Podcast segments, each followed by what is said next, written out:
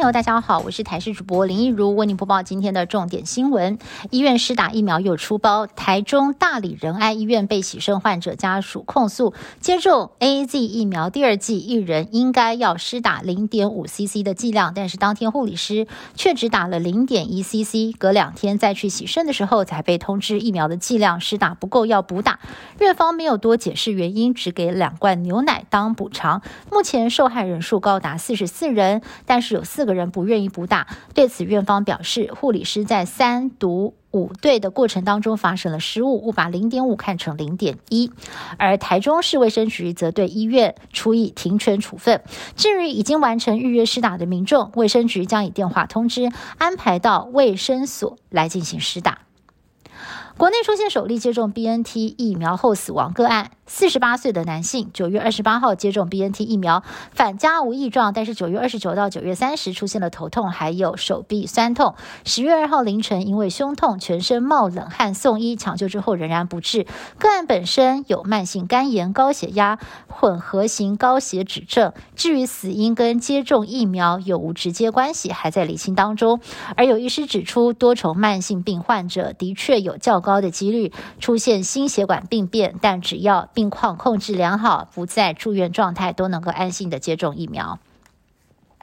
疫苗预约平台再度大宕机，第十轮疫苗预约今天上午十点钟开始，除了提供 A Z 高端第二剂，还加开 B N T 第一剂让民众施打。但是早上十点钟一到，页面大宕机，引发民怨。指挥中心回应，这是因为流量太大了才会造成塞车。截至下午一点钟为止，已经超过八十五万人完成预约。而随着 B N T 疫苗陆续到货，指挥中心也公布第十一期提供 A Z 第二剂跟 B N T 第一剂疫苗做意愿登记。至于莫德纳，也将在近日到货，提供给七月十六号之前打过第一剂的七十岁以下民众。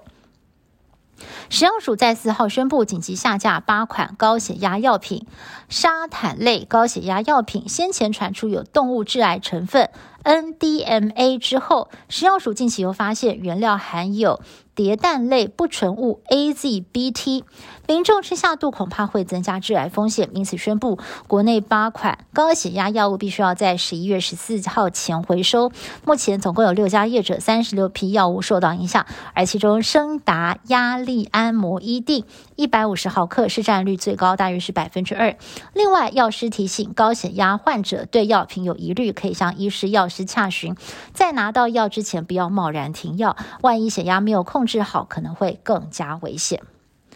中国恒大集团财务危机持续延烧，在港股挂牌交易的中国恒大跟恒大物业四号突然宣布暂停交易，引发了外界热议。再加上恒大有一笔七十二亿台币的债券到期，再度引发了违约疑虑，港股受到了冲击，早盘一度暴跌了六百点，雅股跟美股也遭到了波及。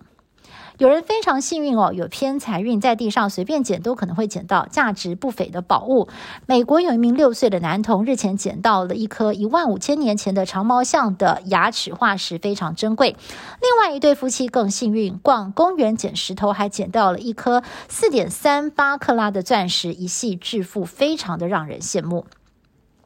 日本国会在今天下午举行临时大会，投票选新首相。岸田文雄在参众两院通通过半票数，成为了日本第一百任首相。岸田上任之后，新内阁走马上任。这次岸田内阁总共有十三人首度入阁，两人留任原职，而这两人正是十分有台的防卫大臣岸信夫，还有外相茂木敏充。另外呢，就是在内阁名单的部分，最大的亮点莫过于是众院议员金子公之，他将首度入阁担任总务大臣。他在去年曾经以日华议员恳亲会副干事的身份访问台湾，跟台湾的政界颇有渊源。